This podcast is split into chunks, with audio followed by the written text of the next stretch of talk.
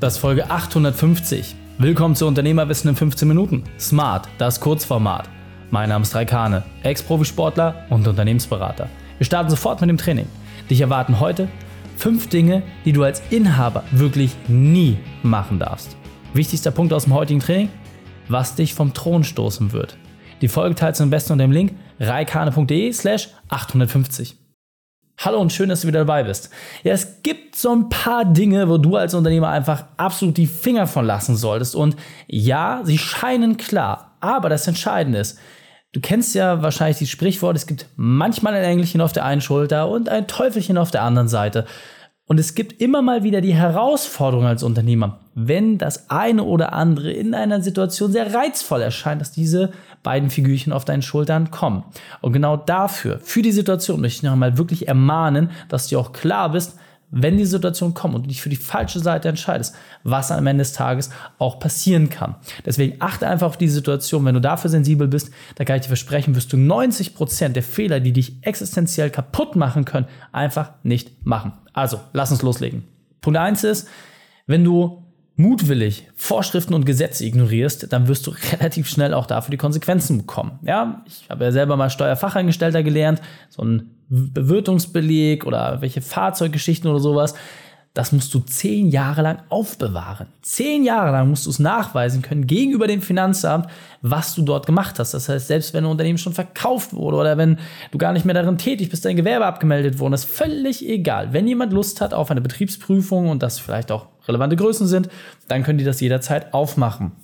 Genauso habe ich das in dem ganzen Umfeld der Gastronomie erlebt. Ja, da gibt es relativ harte Auflagen, was Hygiene und solche Sachen angeht. Wenn du in Kauf nimmst, diese Gesetze und auch entsprechend Vorschriften zu ignorieren und denen nicht nachzukommen, dann wird das sehr, sehr schnell existenzbedrohlich. Es hat einen Grund, warum die großen Unternehmen sehr, sehr große Rechtsabteilungen haben, Rechtsbeistände und dort einfach auch sehr, sehr viele Dinge immer doppelt und dreifach und zehnfach absichern lassen. Warum? Je größer du wirst, desto mehr Leute werden auch Neid und auch Missgunst dir gegenüberbringen.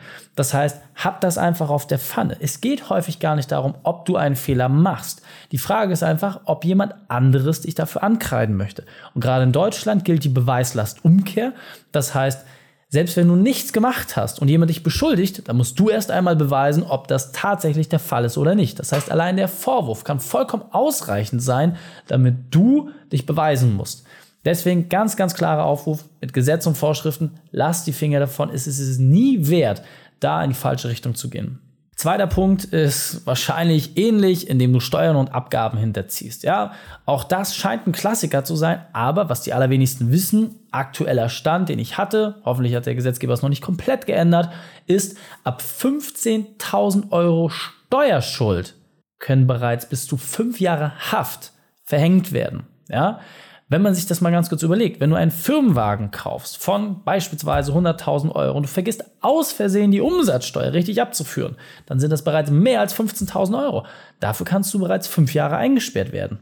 Und so zum Vergleich, für Totschlag, das heißt, dass keine Absicht dahinter war, kriegst du anderthalb bis drei Jahre. Nur um ein Gefühl dafür zu kriegen. Ja? Das heißt, auch hier der absolute Endgegner in allem, was du haben kannst, ist Finanzamt und der zweite Endgegner, und das ist ziemlich dicht gefolgt, sind die entsprechenden Sozialversicherungsträger. Das heißt, es macht keinen Sinn, sich mit einer Rentenkasse, einer Krankenkasse oder dem Finanzamt anzulegen. Nie, nie, nie, nie, nie. Im Gegenteil, ja. Gerade auch als kleine Empfehlung an der Stelle, wenn du viel mit Freelancern arbeitest, lieber arbeite dort einfach vor und hol dir dort entsprechende Formulare, Bestätigung oder mach selber die Prüfung, damit du einfach sauber bist, weil ansonsten wird dir das in vielen, vielen Jahren auf die Füße fallen und nachträglich abzuführen mit meistens 6% Zinssatz nicht witzig. Okay? Also, nächster Punkt ist Mitarbeiter schlecht behandeln. Scheint auch ein absoluter Klassiker zu sein. Ja, ich bin doch so gut zu meinen Mitarbeitern. Aber seien wir mal ehrlich, wenn es mit einem Mitarbeiter auseinandergeht, gibt es immer zwei Möglichkeiten, wie man Sachen regeln kann. Es gibt die feine englische Art oder es gibt die doch eher etwas rabiatere Art. Egal was du machst, wenn du jemanden hast, von dem du dich trennst oder einfach Spannung ist oder vielleicht auch kurzfristig Dinge ergeben haben, wird das immer auch einen entsprechenden Nachhall haben. Ich habe nicht selten bei Kunden von uns gesehen, was das für dramatische Bedeutung haben kann. Und auch natürlich wir selbst mussten Erfahrungen machen, wenn ein Mitarbeiter oder ein Ex-Mitarbeiter irgendwie ein Thema mit dir hat, dann wirst du das doppelt und dreifach spüren und das ist niemals witzig. Deswegen bewahre dich einfach selbst davor, egal wie schlimm es ist. Es lohnt sich immer, sein eigenes Ego zurückzuschrauben, um dann einfach zu sagen, okay, let it be. Ja, es lohnt sich niemals, mit deinen Mitarbeitern schlecht umzugehen. Egal, ob du recht hast oder nicht, lass die Sachen meistens einfach sein, damit du dort deinen eigenen Seelenfrieden hast, aber damit du auch schlimme und intrigante Sachen wirklich auch verhindern kannst. Der nächste Punkt ist, Kunden zu täuschen oder auch ja, gar zu betrügen. Scheint auch ein Klassiker zu sein. Aber wie schnell kommt das vor, dass man sagt, naja, da wurde was versprochen und da wurde das doch nicht so richtig gehalten. Oder naja, an der einen oder anderen Stelle, da konnten wir mal vielleicht ein bisschen mehr abzwacken, weil das so eine Mischkalkulation war.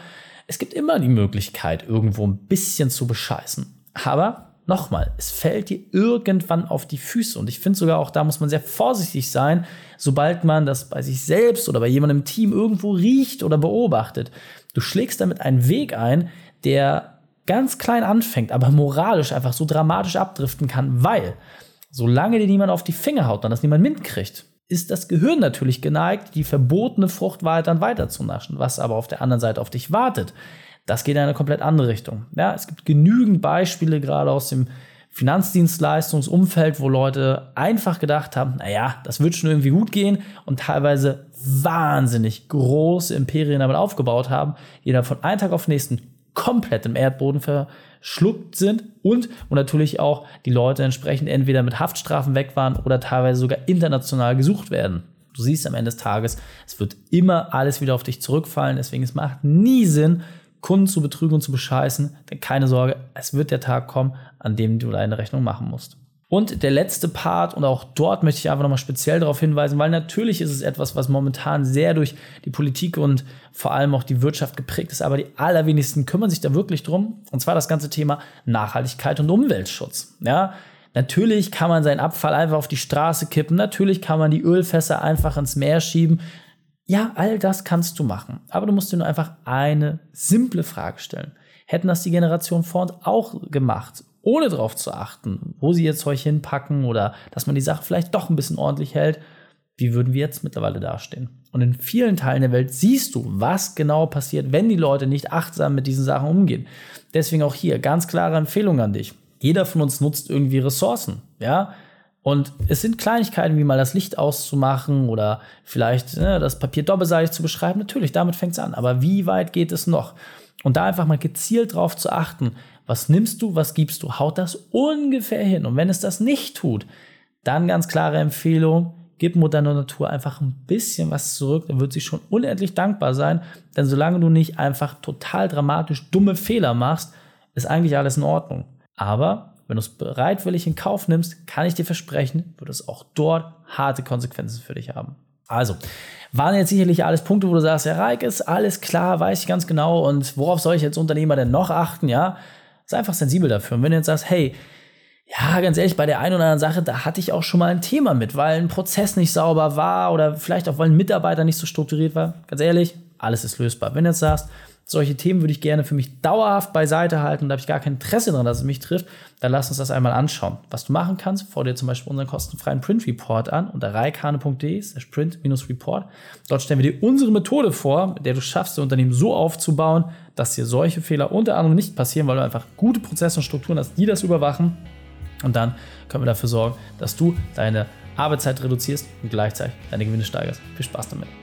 Die Shownotes dieser Folge findest du unter reikane.de slash 850. Alle Links und Inhalte habe ich dort zum Nachlesen noch einmal aufbereitet. Danke, dass du Zeit mit mir verbracht hast. Das Training ist jetzt vorbei.